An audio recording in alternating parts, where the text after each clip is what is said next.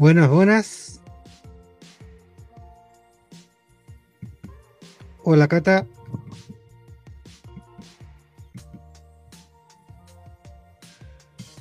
Catalina, si estás ahí. Dime si estás ahí, Catalina. Vamos a entrar a hacer entrar a Carla. Hola. Hola, doña Carla Radlick. ¿Cómo estáis? Muy bien, gracias. Acá estoy de incógnito. Así te ve. Muy incógnito. Sí, es que trabajo para. Cuando la gente habla del fascismo, bueno, yo trabajo para fascistas. Así que. Bueno, para el igual, porque te tapa. Sí, me tapa. Me Fría. tapa. Me Hola tapa. chicos, Bienvenida a, al sector de Ultronia. Nosotros somos de, de Ultronia, no somos del. Rogerío. Qué bueno, po. Por fin, algo que valga la pena. Hola, Cata. hola Carla. Oye, yo estoy, disculpa, me hubiera gustado no pasar estos bochornos contigo, pero ¿Qué pasó? eh, sufro, sufro de una situación muy ignominiosa siempre con la tecnología y mi computador lleva mucho rato diciéndome bienvenido, pero no, no carga. Es que es, un- es muy es, es muy educado. pues, Te, te dice cada rato bienvenido, bienvenido, bienvenido. Bienvenido. Vamos a presentar a nuestra invitada como, como corresponde. Buenas tardes, buenas noches a toda la comunidad guillotinera. Hoy nos visita desde el podcast del Rogerío la encantadora Carla Redlich. Es artista, ¡Bravo! investigadora, docente, también le canta, le baila, le toca el piano. Tiene tantos talentos que dejarían vergüenza a la mismísima Raquel Castillo. Andamos por ahí. Sí, ha tenido tantos proyectos artísticos como banda emergente sin discos, pero con la diferencia que concreta lo que se propone. En su podcast eh, no solamente se analiza la política contingente, sino que también le dan espacio para hablar de arte, como siguió en el último capítulo donde analizaron la película The Truman Show, más conocida en España como Una vida en directo. Los españoles, qué feo nombran las cosas. Sí, me Sí. encanta. Lo peor. Ah, así que un, un aplauso a doña Carla Radley. ¡Bravo! Muchas gracias. Muchas gracias. ¿Cómo están? Bien, estamos con bajas en nuestro equipo. Así veo. Sí, ¿Qué pasó? Sí. eh, tenemos a alguien en el hospital y otra persona en el norte, Oh. en Ovalle, con mala, mala en un señal. pueblo perdido donde no hay internet o hay muy mal internet. Hay mucho cuarzo, pa- poco internet. Pero la Eh, persona del hospital está bien. Es algo como. No se va a morir, ¿no? Lo hemos estado monitoreando. Ya. Hemos, hemos Y- tratado de que algo le pase, pero no, no logramos con nuestro objetivo. Hemos tratado vudú, hemos tratado mal de ojo, de todo, pero no pasa nada. Falta fuerza ahí entonces.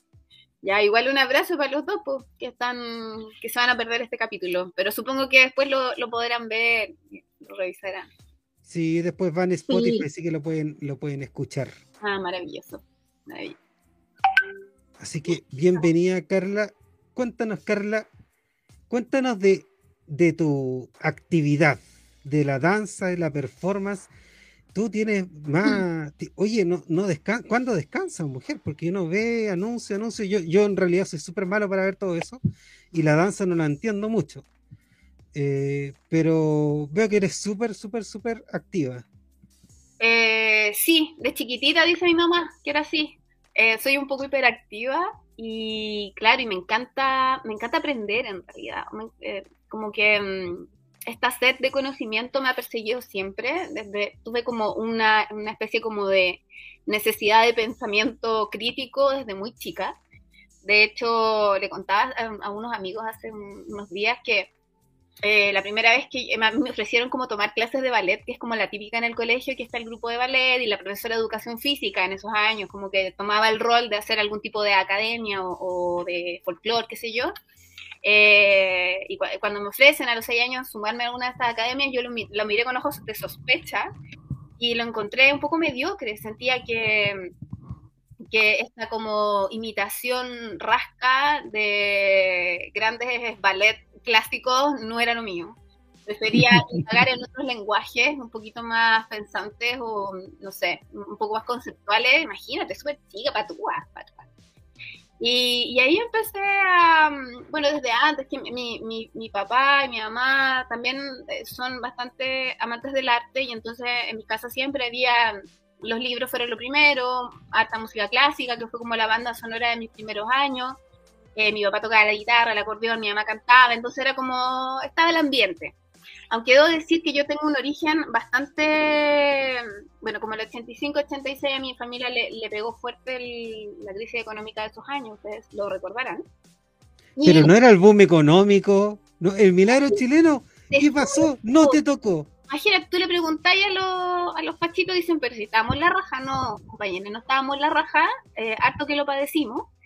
Y en esos años nos, pegó, nos golpeó bastante em, y, entonces iniciamos un periplo por Chile bien largo, por eh, distintas ciudades y bien precario también. Entonces todo mi, afán de aprendizaje se tuvo que ir canalizando em, por lugares, yo diría, complejos, a veces incómodos, de harto esfuerzo, pero aún así eh, cursaron de alguna manera. Yo no sé si a cabalidad, no sé, no sé cuán bien hago lo que hago, pero lo disfruto mucho. Lo, soy muy feliz. Ahora vengo de, de, tomar una clase de canto con mi profe Jan Didier, que si quieren tomar clases de canto, eh, exquisito, perfecto. Y, nada, estoy siempre como tratando de aprender cosas nuevas. Ahora estoy en, trabajando en instalación, en multimedia. Como que me gusta ir mirando cosas distintas, nuevas, em, fuera del, formato también de la competencia que tanto nos hace mal en Chile, sobre todo a los artistas, que gracias a, los fondos precarios que tenemos, nos estamos pegando codazos todo el tiempo para obtener esos precarios fondos, en vez de acompañarnos, ayudarnos y apoyarnos. Creo que, esa es una de las cosas que han empezado a cambiar y que ojalá eh, se vayan profundizando, este sentido más de comunidad, de encuentro, de compartir más que de competencia para que unos surjan y otros se hundan. Es lo complejo. y, una cosa que me llama la atención respecto de lo que tú dices, tu trayectoria, eh, elegiste la danza em, y, tu capacidad o tu, tu, naturaleza crítica, ¿cómo se enfrentó porque la danza es, la danza clásica es terriblemente disciplinada. O sea, a mi, a mi hija, por ejemplo, le gusta, ella tiene 11 eh, años, le gusta bailar, pero no soporta, es completamente contestataria, no soporta la disciplina. Y yo le estaba diciendo, ya, mira, Violeta, esto es lo que, así, esto es lo que tienes que enseñar y tantas horas tienes que enseñar al día. Y se... Y, y no, pues no, no me lleve, no, gracias. Es que, es que depende de dónde uno le entre, ¿no? Porque mm, claro que las técnicas son importantes para, para entrenar el cuerpo, para entrenar el oído. Cuando estudias música también es necesario aprender una técnica y perfeccionar esa técnica para que después tú puedas hacer lo que quieras con tu instrumento. En el caso de la danza, tomando algunas clases de, o, tomando una formación rigurosa en, académico, o en moderno, en contemporáneo, después tú puedes desarmar esa estructura y hacer con tu cuerpo lo que se te venga la gana.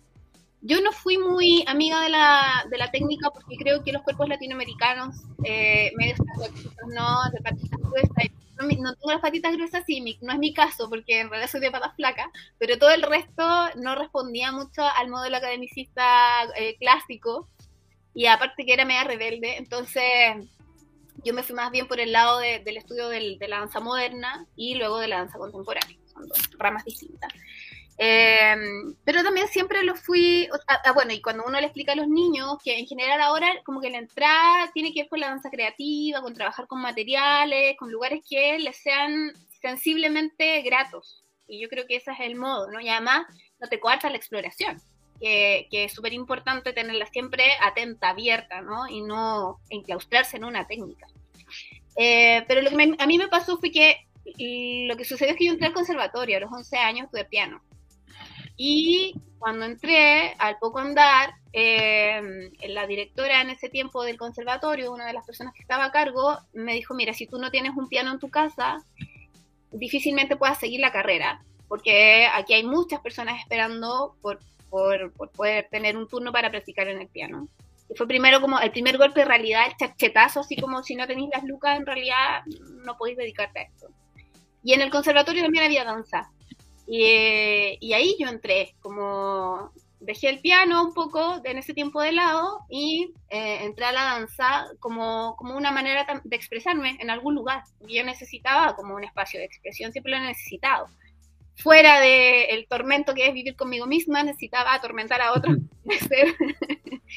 y, ahí, eh, y ahí descubrí la danza y también por un tiempo practiqué pintura y escribo y, y después estudié cosas relacionadas con filosofía y entonces aparece la escritura también como un lugar súper cómodo. Entonces yo creo que nada, como que fui buscando canales nomás, como canales de, para poder decir lo que yo quería decir.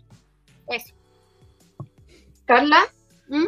y sin embargo me, me, llamó la atención ver en tu currículum que, eh, porque yo juraba que eras de la Academia de Comunismo Cristiano, como eres bailarina, y estudiaste ingeniería ambiental, medioambiental.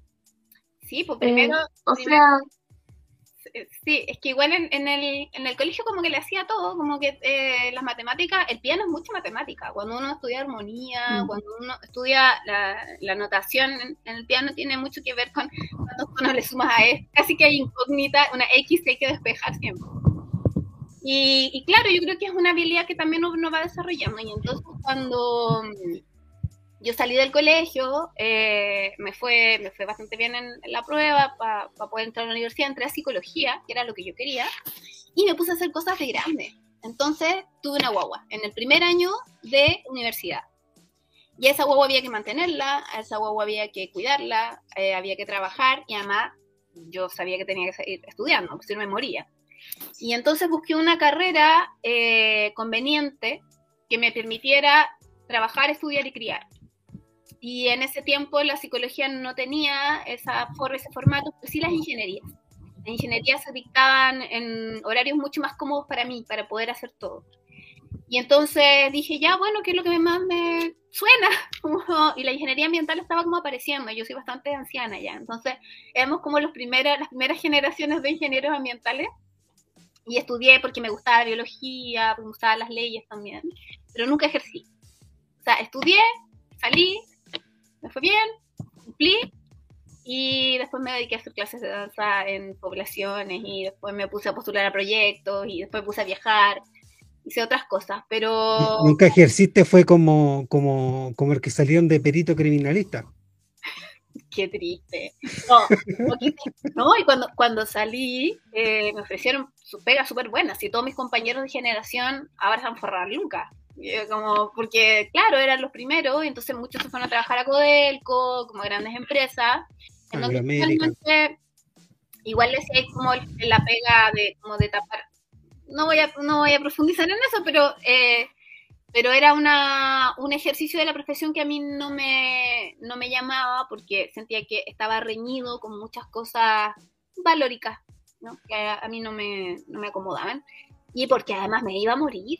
O sea, imagínate, yo trabajando en una minera, así como, como que me hubiera secado, no sé, pues. después trabajé en la institucionalidad, sí, trabajé en el Ministerio de Cultura y todo, pero es un lugar súper distinto, porque es un lugar que uno puede levantar propuestas de lo que te interesa,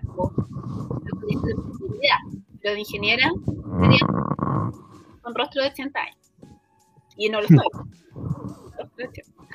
Todavía no. Sí, a mí desde otros cargos me ha tocado trabajar en, faenas mineras y, y no, yo no he tenido la paciencia, afortunadamente ahora estoy en mi profesión, pero haciendo otras pegas y, y no, no te veo para nada ahí porque además hay que lidiar con el, con el machismo. Además. Eh, sí. Sí, ¿qué hace? Eh, no sé, a mí me pasa en faena que eh, empiezan, oiga, mijita, ya, pero no se enoje. Entonces, eh, el respeto no se pierde y, el cargo no lo puedes ejercer si no tienes el, respeto necesario.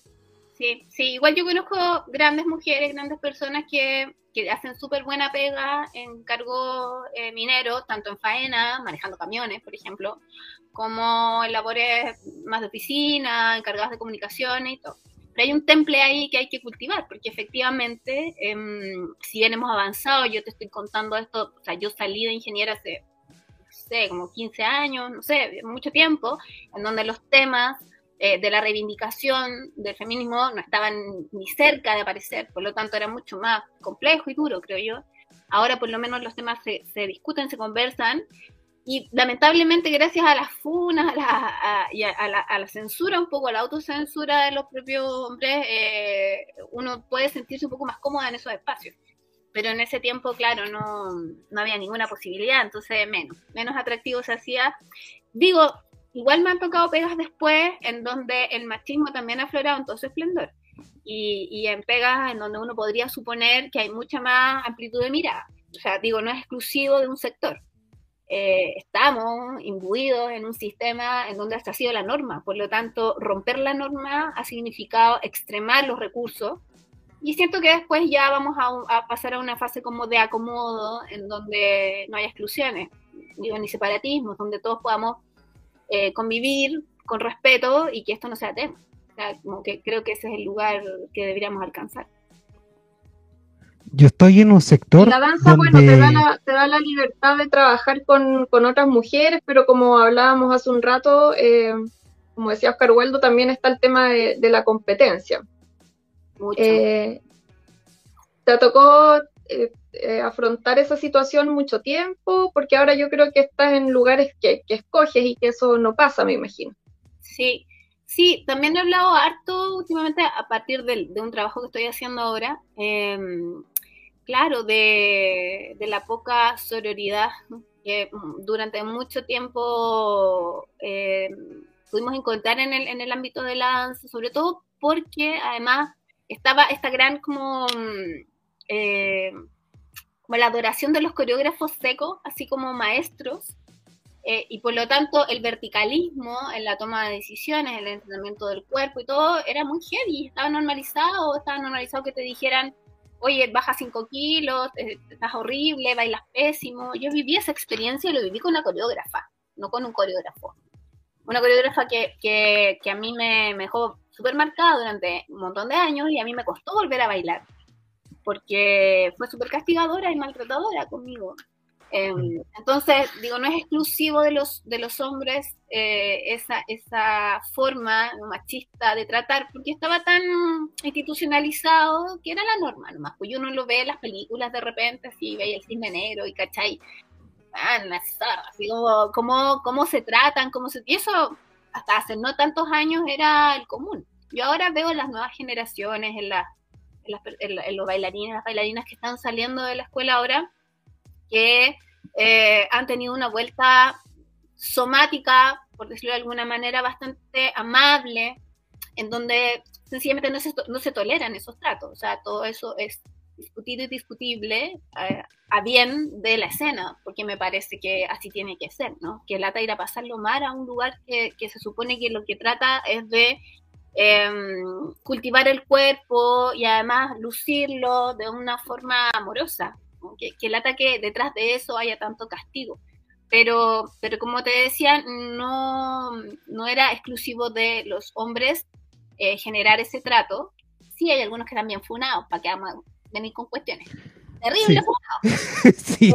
pero, pero, también se trasladaba al, ámbito de las mujeres en esta competencia que nos enseñan desde chicas. Desde chicas que nos enseñan a que es la más linda, quién es la que le gusta más al resto. Eh, y así crecimos muchas durante nuestra vida. Por lo tanto, romper ese patrón no es sencillo.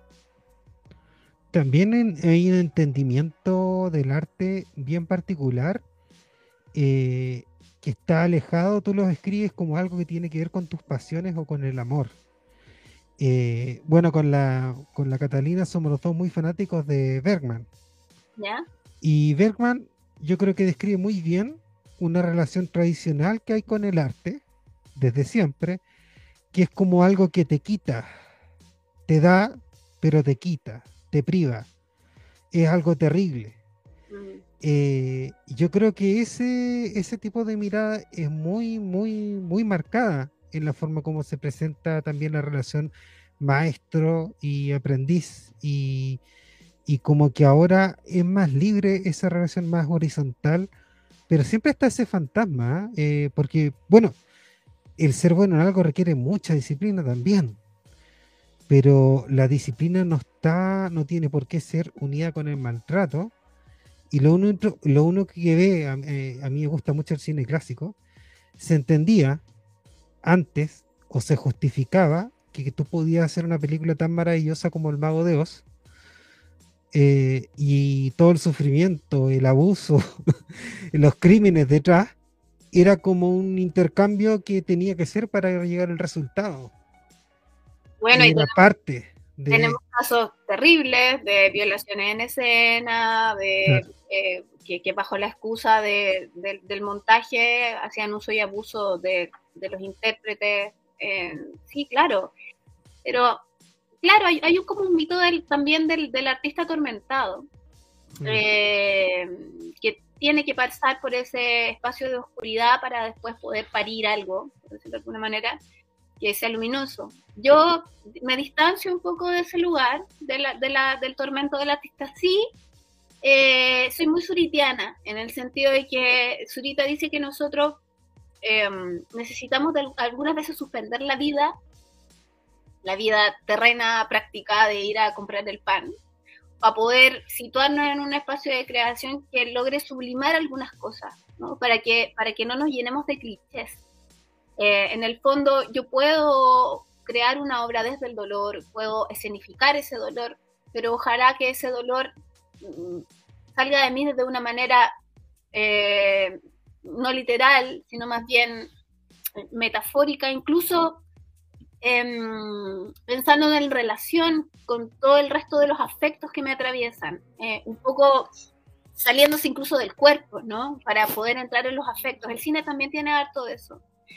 Y entonces, claro, me pasa que si bien eh, no me atormento cuando creo, o no creo en el maltrato al crear, sí hay un espacio como que en el que necesito como, como suspender un poquito. Me, pasa con el podcast del Rogerio que me, me porque en el podcast hay que estar bien en la contingencia y en la vida hay que estar en la contingencia. Yo soy mamá, tengo dos hijas, tengo la casa, tengo cinco gatos, no sé, como que hay que hacer, hacerlas todas. Pero tiene que haber un minuto en el que además de sentarte en los hombros de muchas personas, porque de verdad trabajar con los referentes para mí es fundamental. O sea, miro para atrás y hay millones que han hecho mucho, mucho más de lo que yo podría, podría hacer en esta vida y además me prestan su sabiduría, robo como loca. O sea, hay que robar, como dice Dalí, no copiar, que es distinto. Robar, robar, robar, robar, robar para poder construir siento que todo está hecho, pero nosotros podemos hacer reversiones de lo hecho. Pero además para hacer esa reversión, para poderle dar un sentido, eh, para poder darle el arte finalmente, que es lo, lo, que lo constituye, uno tiene que suspender un poquito lo otro, como lo que está cursando aquí al ladito. Y por eso a veces uno anda un poco en la luna y, y un poco como perdida con la vida cotidiana. Eh, yo, creo que esa ahí está la magia pienso. Tengo amigos que no, que necesitan sufrir y la pasan como el hoyo. Yo no, yo ya, ya tengo como suficientes problemas en mi vida cotidiana para pasarla como el hoyo en lo que amo. Por lo tanto, trato de pasarla bien y de rodearme con gente que además también la pasa bien, para que todo fluya. Sí, a, a mí también me parece bastante ajeno ese tema de, de que lo tengas que pasar mal, de que si estás para disfrutar, o sea, eh, las cosas que no te gustan, y yo que tengo un trabajo que es completamente mm, ajeno también a la creación y a la creativa, eh, con mayor razón, pues, cuando voy a partes creativas, eh, tiene que ser disfrutándolo, pasándolo bien, sobre, más que nada pasándolo bien, o sea, ¿por qué lo hago? Porque me gusta, porque me, me apasiona.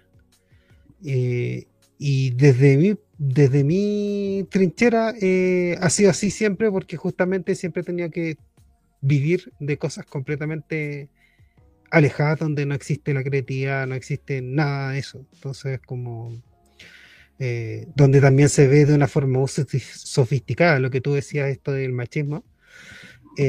Por ejemplo, donde yo estoy no se, no se hace de forma tan clara como le pasa a la Catalina en una faena, pero de una forma muy sofisticada, elegante. Solapada.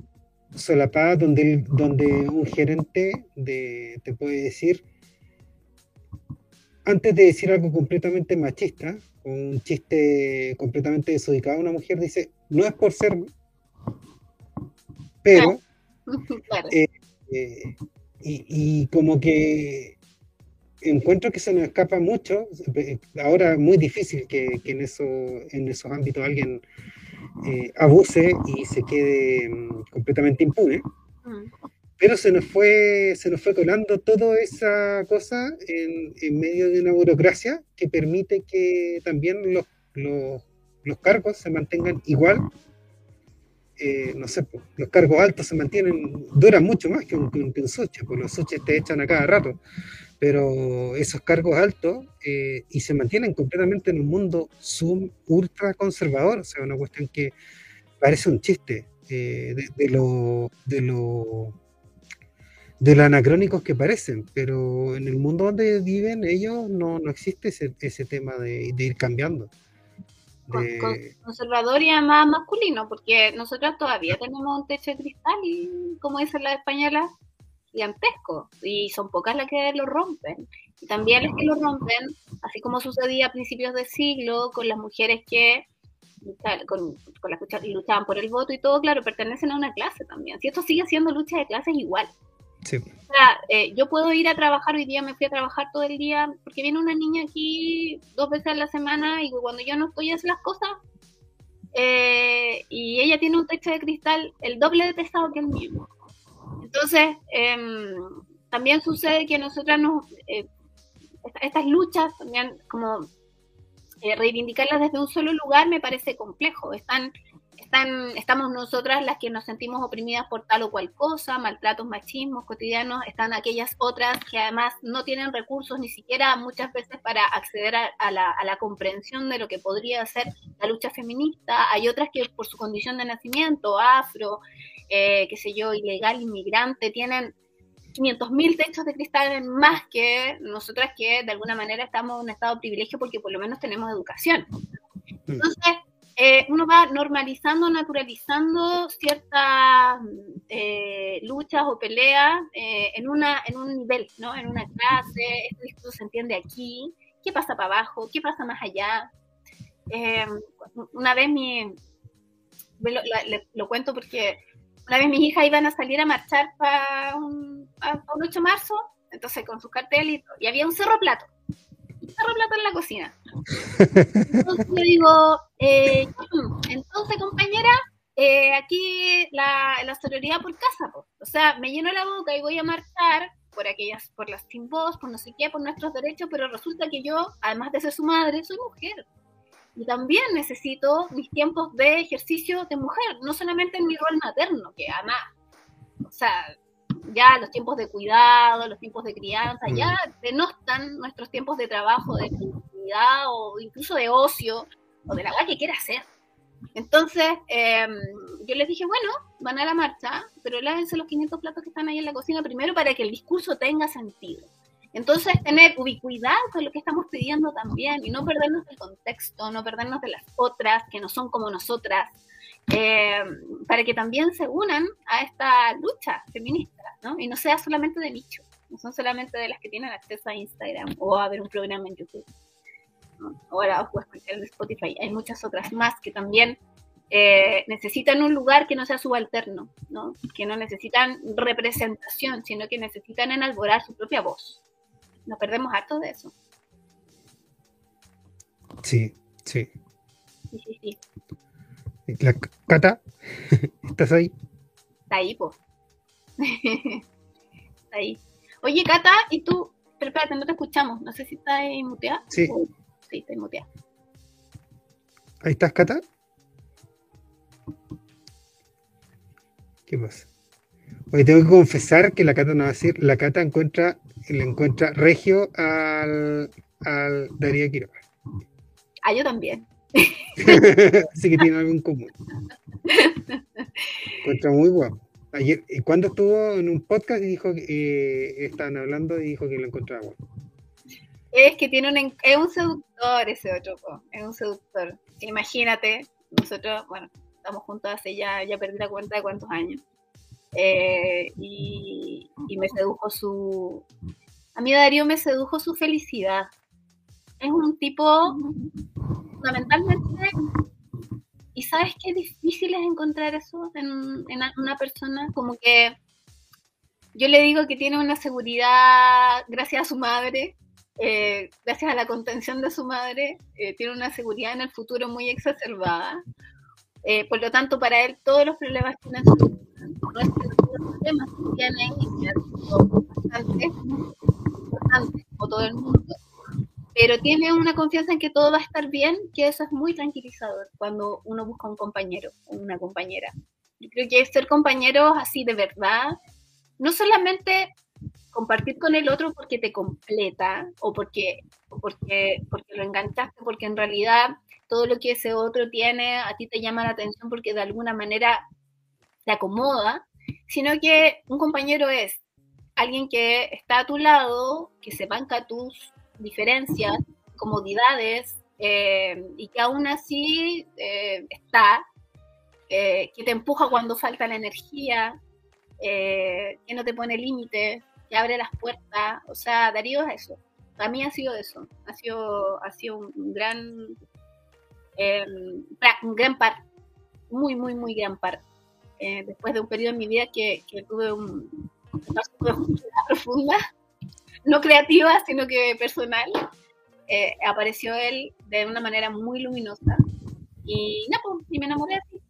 Así es, nomás. Mira tú, viste, estoy, fre estoy fregado, Catalina, porque yo soy todo lo contrario. po. Yo, yo no soy, yo no soy alguien que mm, y no soy ese hombre optimista, no, para nada. Soy, soy No. horrible de cuadrado. No. Pucha, no, pues. No, pues Pero, pero ¿sabes qué? Yo creo que la felicidad igual uno la, aunque no, yo no creo en la felicidad. eh, co- un momento. son momentos. Encuentro momentos y yo como soy cuadradito, eh, final del día y voy, voy anotando los momentos que fueron buenos. Y, y así como que puedes dormir tranquilo, pero, pero así esa Pones un emoticón, así como que sacáis un- una carita feliz y la pegáis en el. Hoy día fui feliz. Sí. No, siempre hay que hay buscar ser feliz en algún momento, pero, pero, pero a mí me pasa, por ejemplo, que de repente me tienen que decir, oye, ya pues, pero, pero, pero, dame algún tipo de, de- aunque miénteme con que todo va a estar bien. Pero es que No. ¿sabes qué? que no significa con hacerse el weón. Así, así, te lo digo. No significa con no entender, eh, con no mirar críticamente de nuevo. Va- vamos, volvemos a la palabra, no mirar críticamente la realidad y decir, chuta, complejo, ¿cachai? Eh, pero sí de que no haya tanatismo en ese, en, en ese sentir, creo yo. No pensar que que, que linealmente todo, todo se va a ir al carajo. Lo sabemos, desde que nacemos empezamos a morir. ¿Para qué nos vamos a hacer los locos? Si nos ponemos filosóficos, estamos cagados. O sea, súper importante la filosofía para hacerse preguntas, pero también si nos imbuimos en ese pensamiento tan tanático, igual nos podemos chupar, ¿cachai? Como ir para abajo. Pero cuando uno tiene una pasión, cuando tiene, un, cuando tiene el deseo de, de que esta weá puede estar mejor, porque si no, ¿para qué estamos acá? ¿cachai? Eh, yo creo que está bonito plantarse en un lugar em, un poquito más feliz. Yo lo digo bien de, la, de, de lo patúa, porque en la relación la tanática soy yo.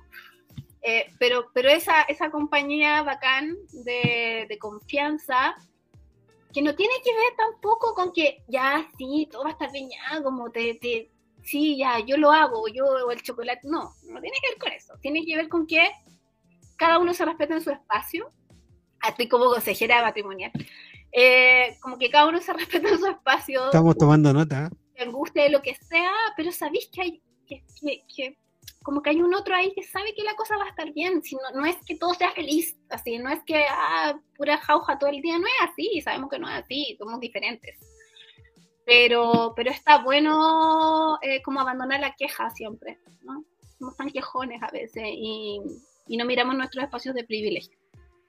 Se pierden y hay que estarlos recordando todo el tiempo. En la izquierda somos bien buenos para llorar y para quejarnos. Sí, el rogerio. el.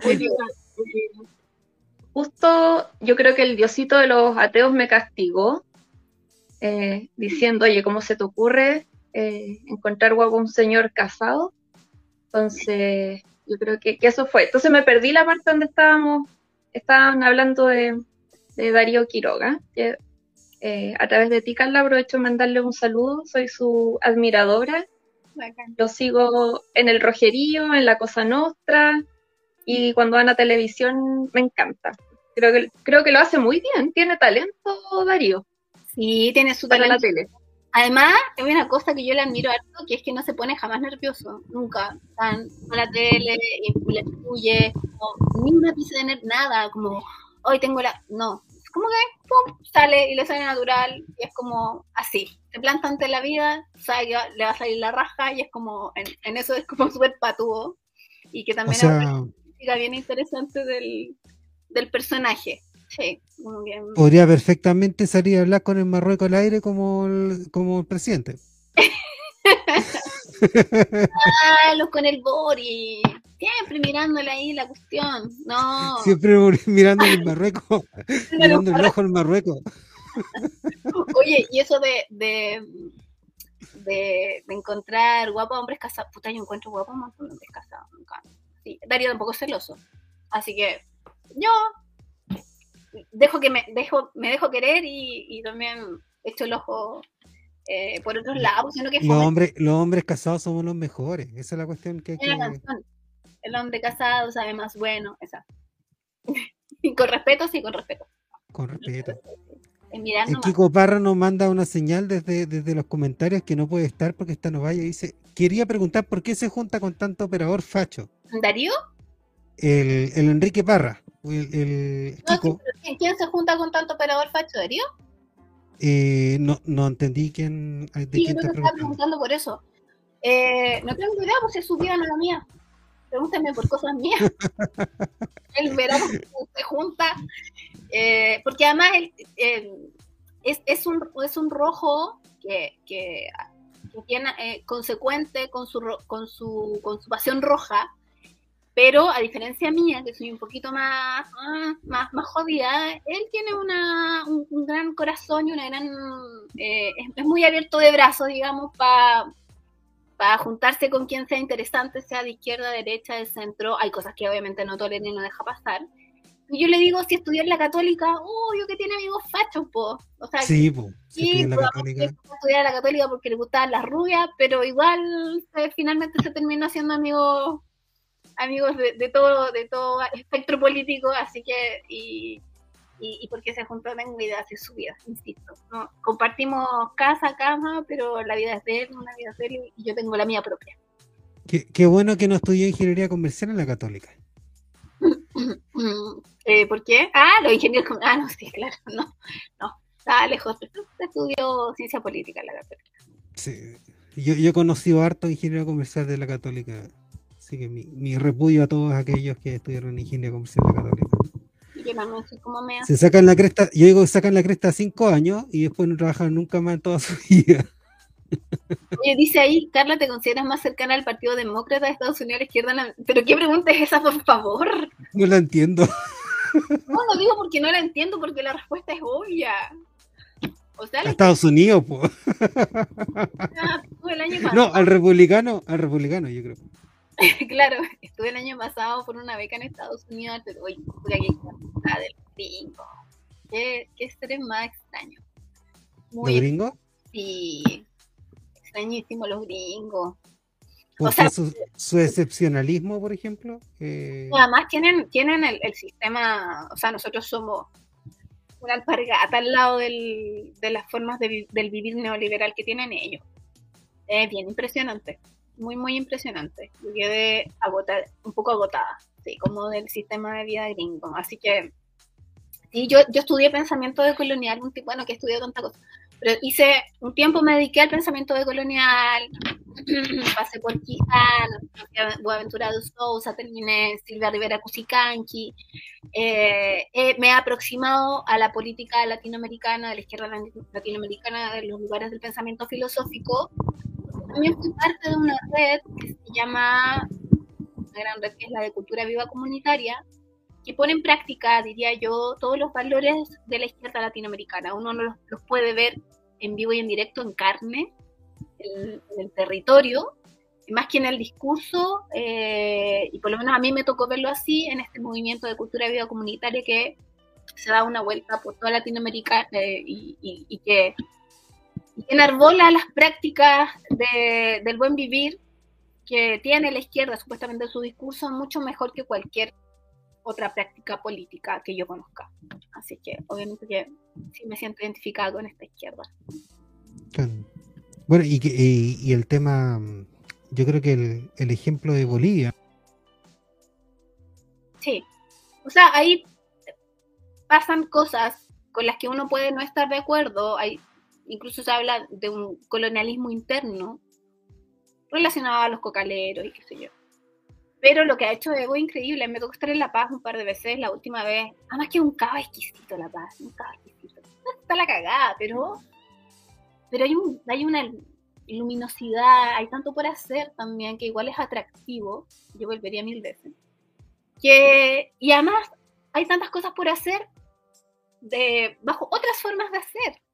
Lo hablaba recién con mi profe de canto, qué loco. Hablábamos de la paz, precisamente. Hablábamos de las otras formas de hacer en latinoamericano y cómo muchas veces nos debemos a una estructura, volvemos al término, normalizante, que eh, enclaustra todas nuestras prácticas a un deber ser que no necesariamente es la mejor forma de hacer. Me tocó estar en, una, en un centro cultural en Ecuador que se llama La Cumandá y que cuando yo fui para allá, ese centro cultural y las prácticas que tenía eh, vulneraban toda la literatura con respecto a lo que tiene que ser un centro cultural. Todas las prácticas artísticas sucedían en simultáneo, estaba la orquesta tocando y habían unos tipos que estaban colgados en unas cuestiones de circo, y habían chicos bailando, y, y, había allá una piscina, y había mucha gente, y, y si tú te fijas en la literatura de los centros culturales, eh, lo que te dice es que cada espacio tiene que tener su lugar de contemplación, que tiene que estar muy cuidado y muy codificado para la apreciación de una obra. Y allá pasaba todo lo contrario. Y yo creo que las prácticas también obedecen a contexto. Y creo que el contexto en ese tiempo en, Quito eh, daba como para que lo que estaba sucediendo ahí fuese lo mejor para ese espacio. Por lo tanto, a veces nos llenamos de referentes internacionales, incluso de vecinos, en las formas de hacer, eh, y nos olvidamos de nuestras propias maneras y de nuestros propios eh, lugares, eh, de nuestras propias necesidades, y nos enamoramos muchas veces de las soluciones y, no, y dejamos de ver los problemas. Y, ahí se cometen muchos errores, me ha pasado. Me ha pasado en mi, en mi práctica de gestión cultural de haberme enamorado de soluciones que no respondían a problemas, respondían a, ideas que yo tenía solamente. ¿No, ¿No crees que eso tiene que estar mencionando? Lo encuentro bastante interesante. Lo relaciono yo con, con la forma en que un niño se enfrenta al arte. Eh, se enfrenta con, con, una postura bien primaria, pero siempre mediando el juego y la participación. Y, y cuando, bueno, cuando yo he tenido esas experiencias con mi hija dentro de lectura y cosas así, siempre revolviéndola, siempre sin reglas, siempre... Y sabes qué el problema que tiene ella, particularmente, es que tiene que traducir esa, esa, esa naturalidad a las reglas que le imponen cualquier vez que tiene que, que, hacer la disciplina. En vez de yo dibujo lo que quiero o yo uso el color que quiero, no, porque tal cosa, la escala cromática, es como es como raro enfrentarse a eso, sobre todo a alguien que no lo está haciendo profesionalmente, donde ahí puede efectivamente cumplir o no, por lo menos en términos profesionales. Sí, claramente el juego tendría que ser la primera entrada con una absoluta libertad expresiva para después poder canalizar en algún tipo de estructura esa manifestación y que eso no se coarte en pos de, de una disciplina, porque además eh, ese lugar, el de las disciplinas, nos ha hecho súper mal. Es un pensamiento cartesiano, un pensamiento mm. decimonónico, eh, muy en la baja. Yo trabajo desde la transdisciplina todo el rato, o sea, por eso que tomo clases de canto, estoy tocando el piano, compongo música, bailo, escribo y lo hago todo patuamente, tratando de, reunir, sí, los materiales en algún lugar simbólico que me haga sentido. Entonces, eh, creo que, lo disciplinar sirve cuando hay que profundizar en algún conocimiento específico si a ti te interesa extremar ese conocimiento para poder después utilizar tus talentos como se te vengan ganas.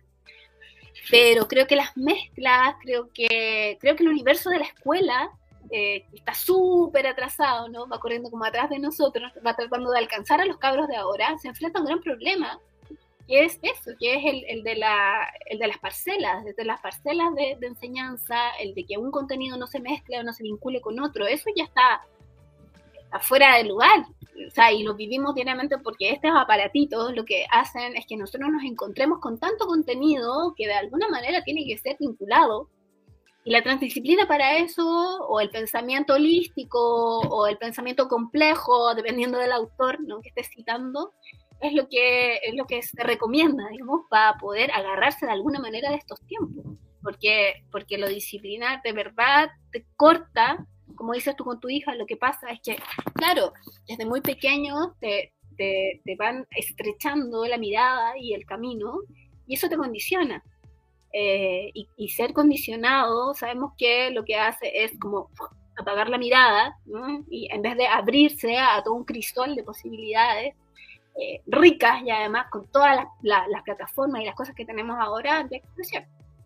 Entonces, tiene, tiene pros y contras y, me parece que en la infancia, y por ahí hay un libro que escribimos con, con, una compañera, con una colega, con Natalia Sabat, que se llama Pedagogía Sensible, que se lanzó hace un par de años. Escribimos un libro a partir de esto que estamos conversando. Está en la, red, de la web, si ustedes lo googlean, está para descarga libre que tiene que ver con eso, con el lugar de lo sensible en el conocimiento artístico y en la expresión artística más allá de las disciplinas. Carla, creo que con todo lo que has comentado me queda más o menos claro eh, desde dónde te gusta crear y desde dónde te gusta como trabajar en, en el arte. ¿Y mm, hacia dónde te gustaría ahora apuntar con el arte, eh, ya sea en términos personales y más políticos sociales, si lo quieres así. Sí, eh, siempre estoy preguntando eso, no, está, nunca está resuelto, me lo pregunto todos los días, en realidad hay días que me levanto y digo, ¿y a quién le importa esta cuestión que hago? A le importa a nadie. Está bueno sentirse como un super hiper punto así muy pequeño en el universo porque uno de verdad agarra eh, ubicuidad para cachar que, que, mm, que, somos nada nomás y que hay que jugar. Y en ese juego, ahí me, preguntan por la danza mapping, en ese juego eh, de prueba, de, descarte, a mí me pasaba que yo no era muy buena para jugar. De hecho, cuando chica nunca jugué con muñeca, era como seria. Entonces leía, hacía cosas de grande. Vieja chica. Vieja chica, sí, así como preocupada, como de las cosas que importaban. De todo, en todo sentido, así como preocupada por la contingencia política, de muy pendeja. Además, yo me fui, me fui de la casa como a los 16 por, por, de familia, de que yo quería quedarme estudiando en un lado, mis papás fueron y yo me quedé como teniendo una vida universitaria desde muy temprano. Entonces, claro, era como que había poca oportunidad para el goce, así como, siempre era como lo que había que hacer. Y en los últimos años me dado ese espacio de juego y más de tomarme menos en serio.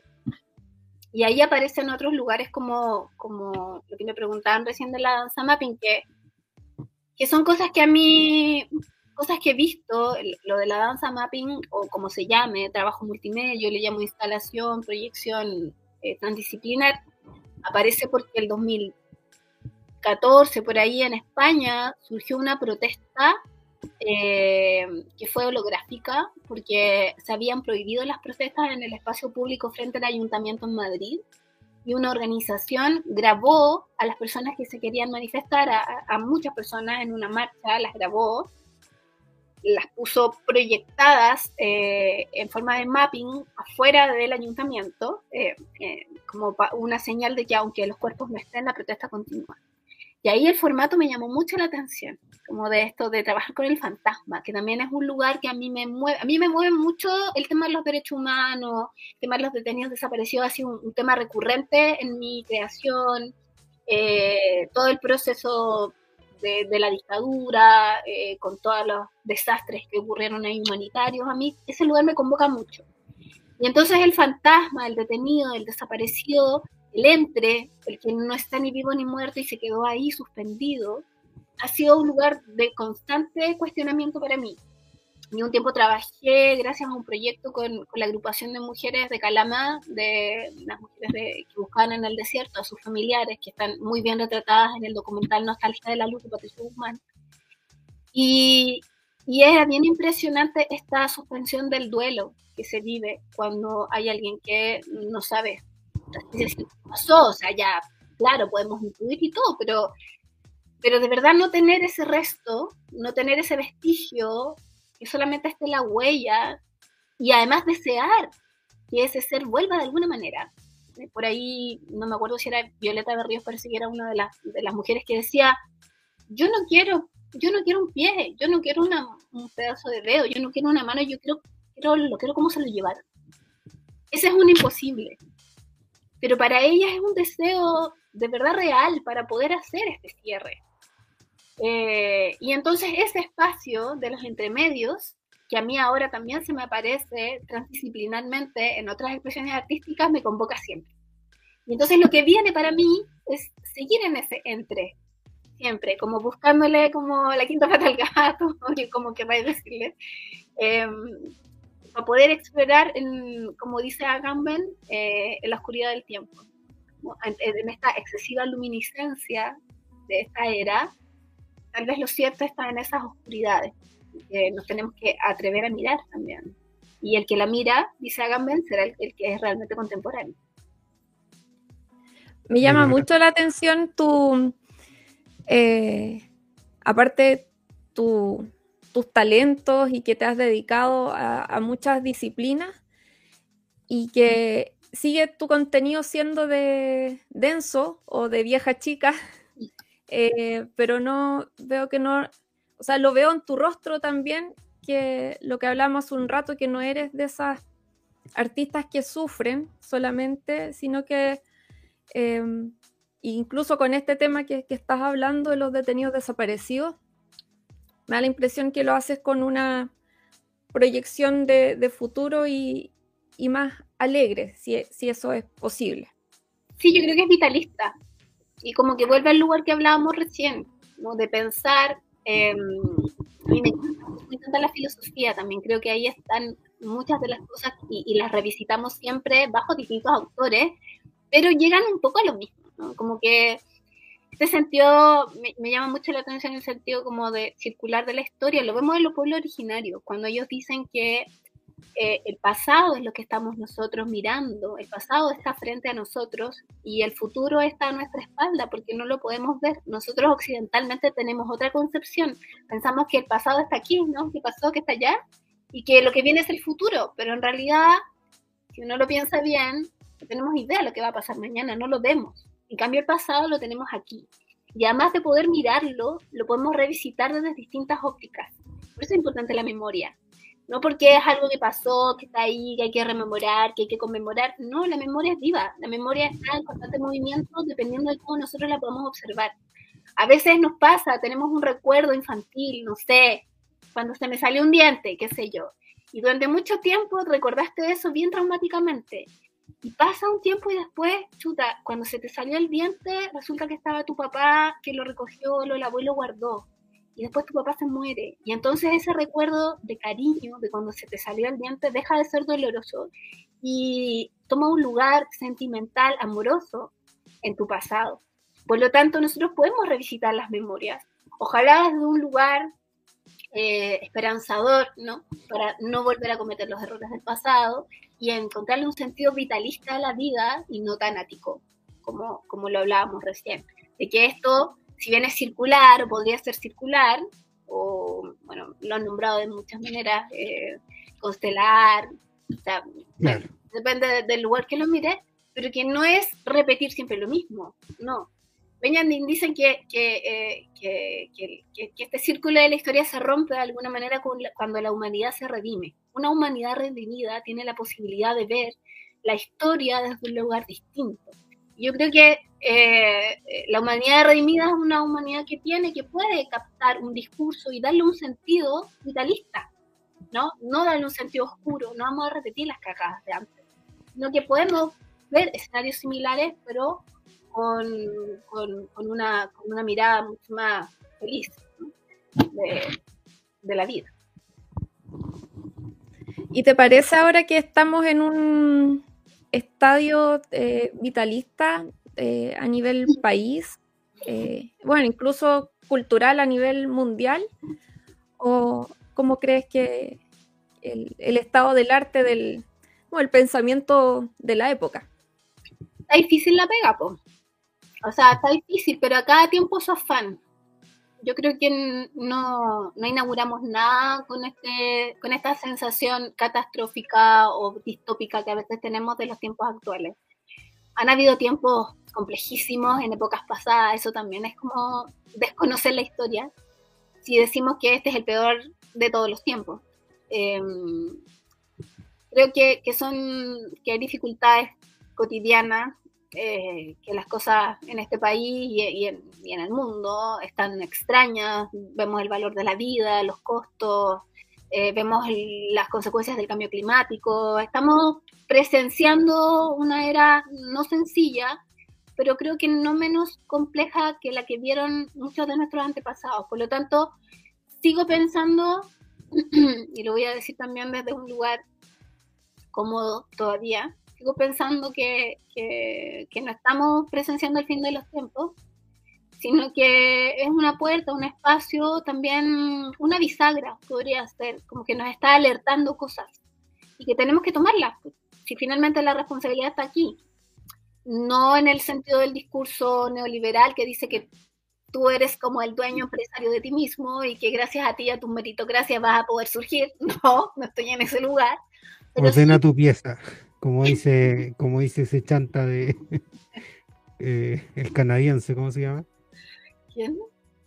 Oh, ese chanta, ahora se me olvidó, un canadiense que dice ordena tu pieza, el que, el que anda tratando de resucitar eh, la eugenesia en, Estados Unidos. Ah, eh, uno de los grandes intelectuales de los libertarios. sí, sí, sí. Ahí se me, se me va a. Em, no, pues no es el discurso del emprendimiento, pero sí el discurso de hacernos cargo. Porque, porque claro, pedimos derechos, derechos, derechos, y ¿dónde están los deberes? Muchos mucho los cabros, en las generaciones nuevas, en la, en la exigencia de los derechos, pero a la hora de Jordan Peterson. Eh, eh, eh, pero a la hora de, de, de, hacerse cargo, de hacerse responsables y de no echarle la culpa siempre al empedrado de los errores de tus pies, eh, se pierden, ¿no? Como en este discurso solamente de, reivindicación de derechos sin ningún tipo de responsabilidad. Entonces yo creo que este tiempo bisagra para que como un poquito nos vayamos a, tierra, ¿no? Nos tiren la oreja y nos hagamos cargo, pues. Hay que hacerse cargo de las cosas para que haya algún tipo de cambio. Cosas mínimas, pequeñas, micro, pero algo hay que hacer. Sí. Oye, Carla, y eh, bueno, en el Rogerío ustedes trataban temas más políticos, a veces intercalaban también con otros temas y ahora ustedes decidieron eh, cambiar la línea editorial y, hacer precisamente estos análisis más culturales. Eh, ¿Cómo ha sido entrar en eso? Porque, o sea, veo que esa línea editorial para ti es estar en tu salsa. Igual es pega, igual me canso. Eso te iba a eh, decir, porque veo que tú sabes mucho, eh, tienes muchos referentes, eh, conoces a muchos pensadores de distintas épocas, pero armar un programa así, me imagino que no es fácil, o sea, como que te toca estudiar antes de los, de los programas. Sí, tratar de darle una vuelta. Es que Claro, antes teníamos igual empezamos, cuando empieza el rojerío también empieza con provocaciones desde la cultura popular, veíamos muchas películas, veíamos documentales, le avisamos a la gente y después hacíamos una crítica, pero más bien, claro, hacíamos críticas de contenido del propio material, del dispositivo, del detonante que elegíamos. Eh, y lo vinculábamos también con la contingencia, qué sé yo. Pero al calor de todo lo del año pasado, de las chorrocientas mil elecciones que tuvimos, de, ya me olvidé cuántas, eh, claro, hicimos un giro contingente que, mm, que, tuvo su función, creo yo, porque había que hacerlo en un tiempo que necesitábamos eh, vociferar eh, el pensamiento de, esa izquierda, de la izquierda. Y que tuvo su tiempo y además que terminó, tuvimos un, costo que fue una baja en el programa que nos dolió bastante por una por una frase sacada de contexto que lamentablemente a la Isa le, costó, le costó la pega em, y no fue sencillo salir de ese lugar para ella. Nosotros no lo, no lo quisimos como ventilar tanto, eh, pero no fue, no fue fácil. Creo que hubo un, tremendo error por parte de quienes la juzgaron, una mala intención heavy de los fachos que estaban desesperados además. Entonces, y fue una ridícula, o sea, una frase así estúpida. Y, claro, y, después de eso dijimos, yo propuse en el fondo, ¿por qué no hacemos análisis de la cultura a partir de detonantes muy sencillos, muy conocidos, muy populares, que nos permitan precisamente darle una vuelta crítica a, ese, a ese detonante, a ese lugar. Que no sea, no sé, un día hablamos de, de Chicas Pesadas, de la película... Eh, película gringa de la... De la sí, sí, muy entretenida. Mm, y entonces lo que hicimos fue hablar del fascismo a partir de esa película. Entonces, como encontrarle la vuelta a, a, lugares, a películas, a textos que literalmente no la tienen, porque no más que Chicas Pesa una gran película, esa es falsa. Pero lo que hacemos es que tomamos el argumento y lo volcamos hacia el pensamiento político. Y lo hacemos para precisamente desestructurar, eh, desnormalizar eh, el sentido común. Eh, salirnos de los clichés y poder un poquito hincarle al diente a eso, porque creo que la gracia es eh, mover las estructuras, ¿no? Como, y hacerlo en un lenguaje sencillo, lo más amoroso, amable posible, ¿cachai? Que las personas se sientan llamadas como a escucharnos, no tienen por qué. Em, y que eso, algo, algo, algo, como articule, ¿no? Para poder salirse del discurso tan tan, rígido eh, que, deja mucha gente afuera, como que margina mucho. la, es como la intelectualidad orgánica, pero un poquito más popular, como el escalón anterior al intelectual orgánico, estamos nosotros tratando de hacer algo para poder hacer algún tipo de pega. Yo, yo no sé si yo podría estar en un programa absolutamente contingente. Creo que no soy muy mucho por ahí, por lo mismo, por mi profesión, por lo que hago yo que ando volando mucho rato, mucho, y ando leyendo mucho y todo, y de repente fue, lo que no significa que no haya estado en lugares donde las papas queman, y he estado, he estado harto. Y, y, si ustedes me googlean, mi vida es un libro abierto en ese sentido, y polémicamente he salido de, espacio, y porque me peleaba con la política, y los partidos. Mm. Eh, he estado en ese lugar. Pero para mí en este minuto no es un lugar como, no me interesa y estoy tratando de hacer lo que me gusta. Entonces, se los propuse a los cabros y, prendieron, po. Jodieron, po. Es lo que hay. Es lo que hay por ahora. Está bien, está bien. Mati, aparte, ¿no? Si la, en el Truman Show te mandaste un súper buen, buen análisis. Eh, yo también tengo un, un, podcast de, de, de cine que ahora está en receso, pero que también tratamos de hacer como, como no la típica cuestión ñoña, aparte, eh, mucho más latero, pero, pero apela también a los sentimientos, más que la parte técnica, aunque igual tenemos eh, cosas técnicas que se hablan, pero, pero esto nos habla harto, eh, sobre todo el, el, tema eso que tú estuviste en Estados Unidos. Hollywood nos enseña bastante sobre su propio pensamiento, porque es una industria propagandística, querámoslo o no. Entonces, a través de, su, de, lo que ellos ponen prioridad, uno puede, uno puede diferir. qué, qué es lo que está pasando, eh, por qué tomaron ciertas elecciones estéticas. eh, eh, la, la historia de, de, de Hollywood, sobre todo, está muy, muy llena de, de eso. Y no Y, solo y es una batalla que llenaron, o sea, es- es una batalla que ellos ganaron, digamos.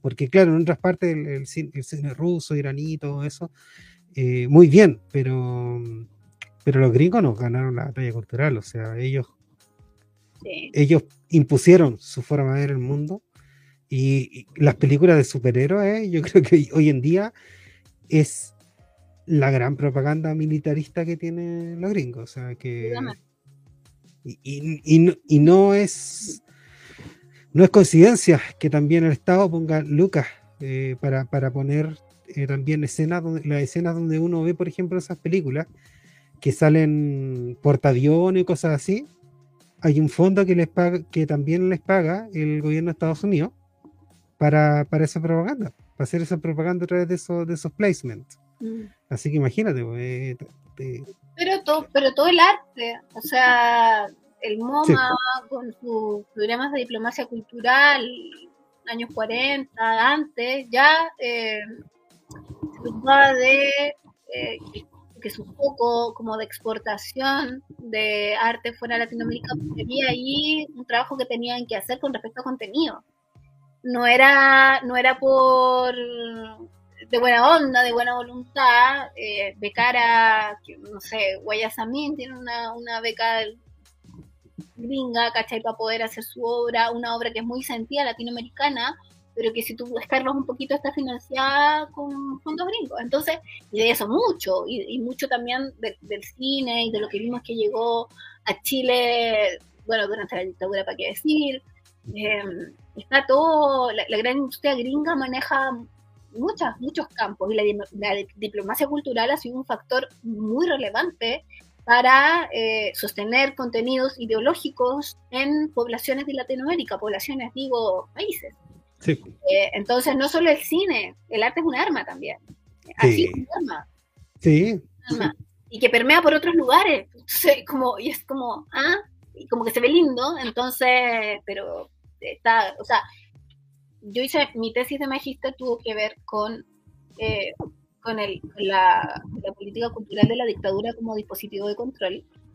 Eh, y ahí tú puedes ver en la política del, del 74, que es la política cultural que existió, la política cultural como, como texto, en donde había contenido que eh, se instaló hasta muy recientemente, o sea, cantar el himno nacional en los días lunes en la mañana, no sé si a ustedes les tocó, sí, me tocó, era horrible. el mes del mar, Era chichito más, mi abuela. eh, celebrar el mes del mar, las glorias navales, las brigadas de tránsito, yo me acuerdo que era chica y nos ponían un gorrito y nos ponían así como hacer pasar a la gente por el paso de ser, toda esa militarización de la, de la escuela, en esa práctica estaba escrita en la política cultural de la dictadura. No nos Claro. cuenta, es una política cultural de sustrato, no de aparato como, como, como han sido las otras que han venido, que tienen que ver más con la economía. Esta fue de sustrato porque, porque nos llegó al- a las prácticas cotidianas, nos llegó a la casa. Y entonces, en eso, claro, la, cultura, eh, potentísima para hacer esas transformaciones ideológicas eh, y, y prácticas. Sí, ahora me parece también que en la actualidad eh, se hace mucho análisis de la cultura. O sea, hay muchos filósofos que, que están abordando eh, desde ahí el, el pensamiento crítico. Pero yo siempre, y lo hemos hablado siempre con Oscar Waldo, eh, tenemos una crítica también hacia la izquierda que, que a veces sigue siendo tan seria, eh, tan de libro, y, y no es capaz de, de salirse de, de ese marco. Eh, Sí, y yo creo que tú eh, eh, transformas un poco eso y bueno, ahora dices, has decidido no estar en el trabajo político más duro, eh, pero decidiste estar presente a través de otras plataformas, de otras disciplinas. Y, ¿y crees que en algún momento vas a volver, en todo caso, a la, a la política más, más dura? ¿O, o o quieres seguir en lo que estás ahora? Yo creo que siempre es interesante estar en espacios de incidencia. Eh, para mí sigue siendo interesante estar en esos espacios de incidencia, a veces dentro de instituciones que, eh, que abogar por, por, ciertas cosas desde muy afuera, que ha sido una discusión que yo he sostenido harto con mucha gente.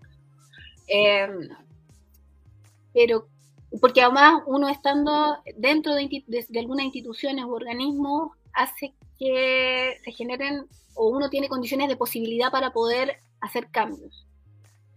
Eh, dicho esto, yo creo que pasa lo que tú decís, Puscata, pues, que, que a veces hay mucha literatura, que a veces hay mucho discurso, que a veces hay mucho análisis, pero hay poca carne, hay poca calle, eh, hay poco sustrato. Y, y, a uno le pasa también, y se, y que se, y se inventa más, yo lo he contado varias veces como uno de mis fracasos, que fue cuando tuve una ONG que se, llama la, que se llamó La Casa Naranja, y que trabajaba en una población, en varias poblaciones marginales.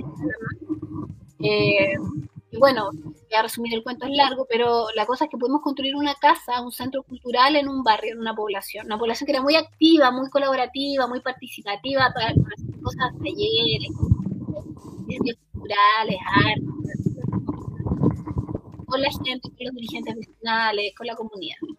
Y resulta que nosotros nos conseguimos eh, trabajar en un espacio baldío, en un sitio baldío al que le pusimos Luca, conseguimos Luca para poder pavimentar, para poder ponerlo bonito, instalamos una casa, una cosa que a nosotros nos parecía maravilloso, o sea, un centro cultural en una población, a todo el mundo le va a encantar, como que teníamos esa idea, por eso digo que a veces uno se enamora de las ideas y se, se olvida de los problemas.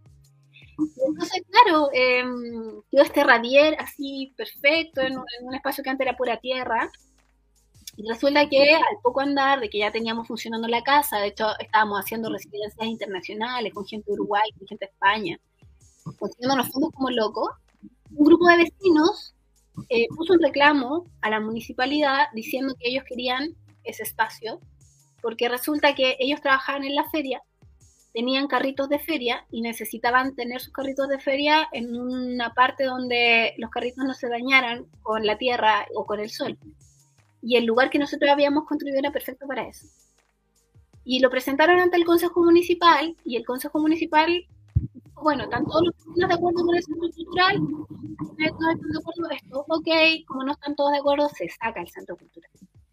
Yo me quería matar, quería matar a todo el mundo, porque fue un trabajo titánico de hacer ollas comunes, de construir, de conseguirse un arquitecto que fue, se sacó la cresta construyendo la casa, o sea, mucho trabajo de mucha gente para que un grupo de personas dijera, yo quiero un estacionamiento. Y entonces tú dices, gente de mierda, como se merecen lo que tienen, como que te llenas de una Pasa esa rabia inicial que tiene que ver con uno, con los deseos de uno, y después tú te das cuenta y te decís, vivimos en un país donde hay muchas necesidades que no están resueltas y en el escalafón número 25 de las necesidades de la gente. Y efectivamente la gente sí necesita un espacio para tener su fuente de trabajo resguardada. Y sí hay gente que necesita, eh, primero, la, o sea, todos necesitamos comer antes de pensar en cualquier otra cosa. Entonces, eh, uno cuando trabaja en esto tiene que también tener esa dimensión, ¿no? Y que no se te pierda la, lo real, lo, lo decía en el último podcast, lo real en pos de una realidad no se construye. Em, nosotros vivimos una realidad en donde pensamos que un centro cultural es la raja para una población y nos olvidamos de que la gente tiene necesidades básicas no cubiertas todavía, salud, educación, comida, y que todo eso es demasiado ligero y liviano y que en un plumazo se puede perder. Por lo tanto, cuando uno trabaja en esto, trabaja en el arte y la cultura, yo creo que, y sobre todo en, espacios prácticos cotidianos, eh, nunca tiene que perder eso de vista que, que, esto es un país OCDE, pero de casitas de cartón. Y, y, eso te, tiene que quedar bien metidito en la cabeza. Cuando tú propones la felicidad para el mundo, un mundo mejor, hay que pensar también en el cotidiano de las personas. Así que, nada, eso yo creo que mm, estaría en espacios de incidencia, pero, pero me, me pegaría una revisada siempre como a A tener las patas bien puestas en la tierra nomás, ¿cachai? Que se pierde fácil eso. Bueno, eh, relacionado con lo que dijiste, recomiendo una película que refleja justo lo que tú dijiste. Se llama Aquiles y la tortuga, es de Takechi Kitano. ¿La viste? Sí. El pan y el arte. Hablan de eso justamente. Una comedia muy seria, muy terrible, em, de la mano de un, de un maestro de los años 90. Te agradecemos mucho, Carla. Te tenemos que dejar porque tenemos ahora el programa La Fábrica Tomada, que habla de, de también de la memoria, de la fábrica recuperada, perdón. Recuperar la fábrica como un espacio eh, donde también se tome en cuenta el tema de la ecología. Así que las compañeras de eh, van a iniciar su nuevo programa que Mm. ya tuvo el piloto en la, en la semana pasada. Aquí nos están dando, mira, un podcast dialéctico entre el deseo colectivo y lo real. Así que muchas gracias por, por, por estar. Eh, muy interesante la conversación. gusto. Te vamos a llamar de nuevo porque, porque se nota que te gusta hablar mucho y, y eres muy interesante. Así que No me gusta hablar mucho, que eso es otro, otra paradoja. Yo tengo un poquito de fobia social y esas cosas, pero entro en personaje y me olvido de eso.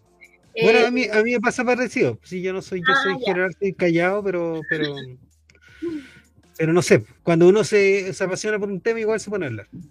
Sí, es cierto. Hay pasiones. Bueno, y si no, ¿cómo se mueve uno? no? Tiene- Tiene que tener siempre una pasión. Gracias por la invitación, gracias por la paciencia, porque tuve COVID y estaba para el gato y ustedes me esperaron y aplazaron esta invitación. Así es que eh, mucha suerte para todo lo, lo que están generando, los programas. Voy a meterme ahí también a mirar lo que he mirado cosas, pero por ejemplo lo de cine no, no, no lo he visto.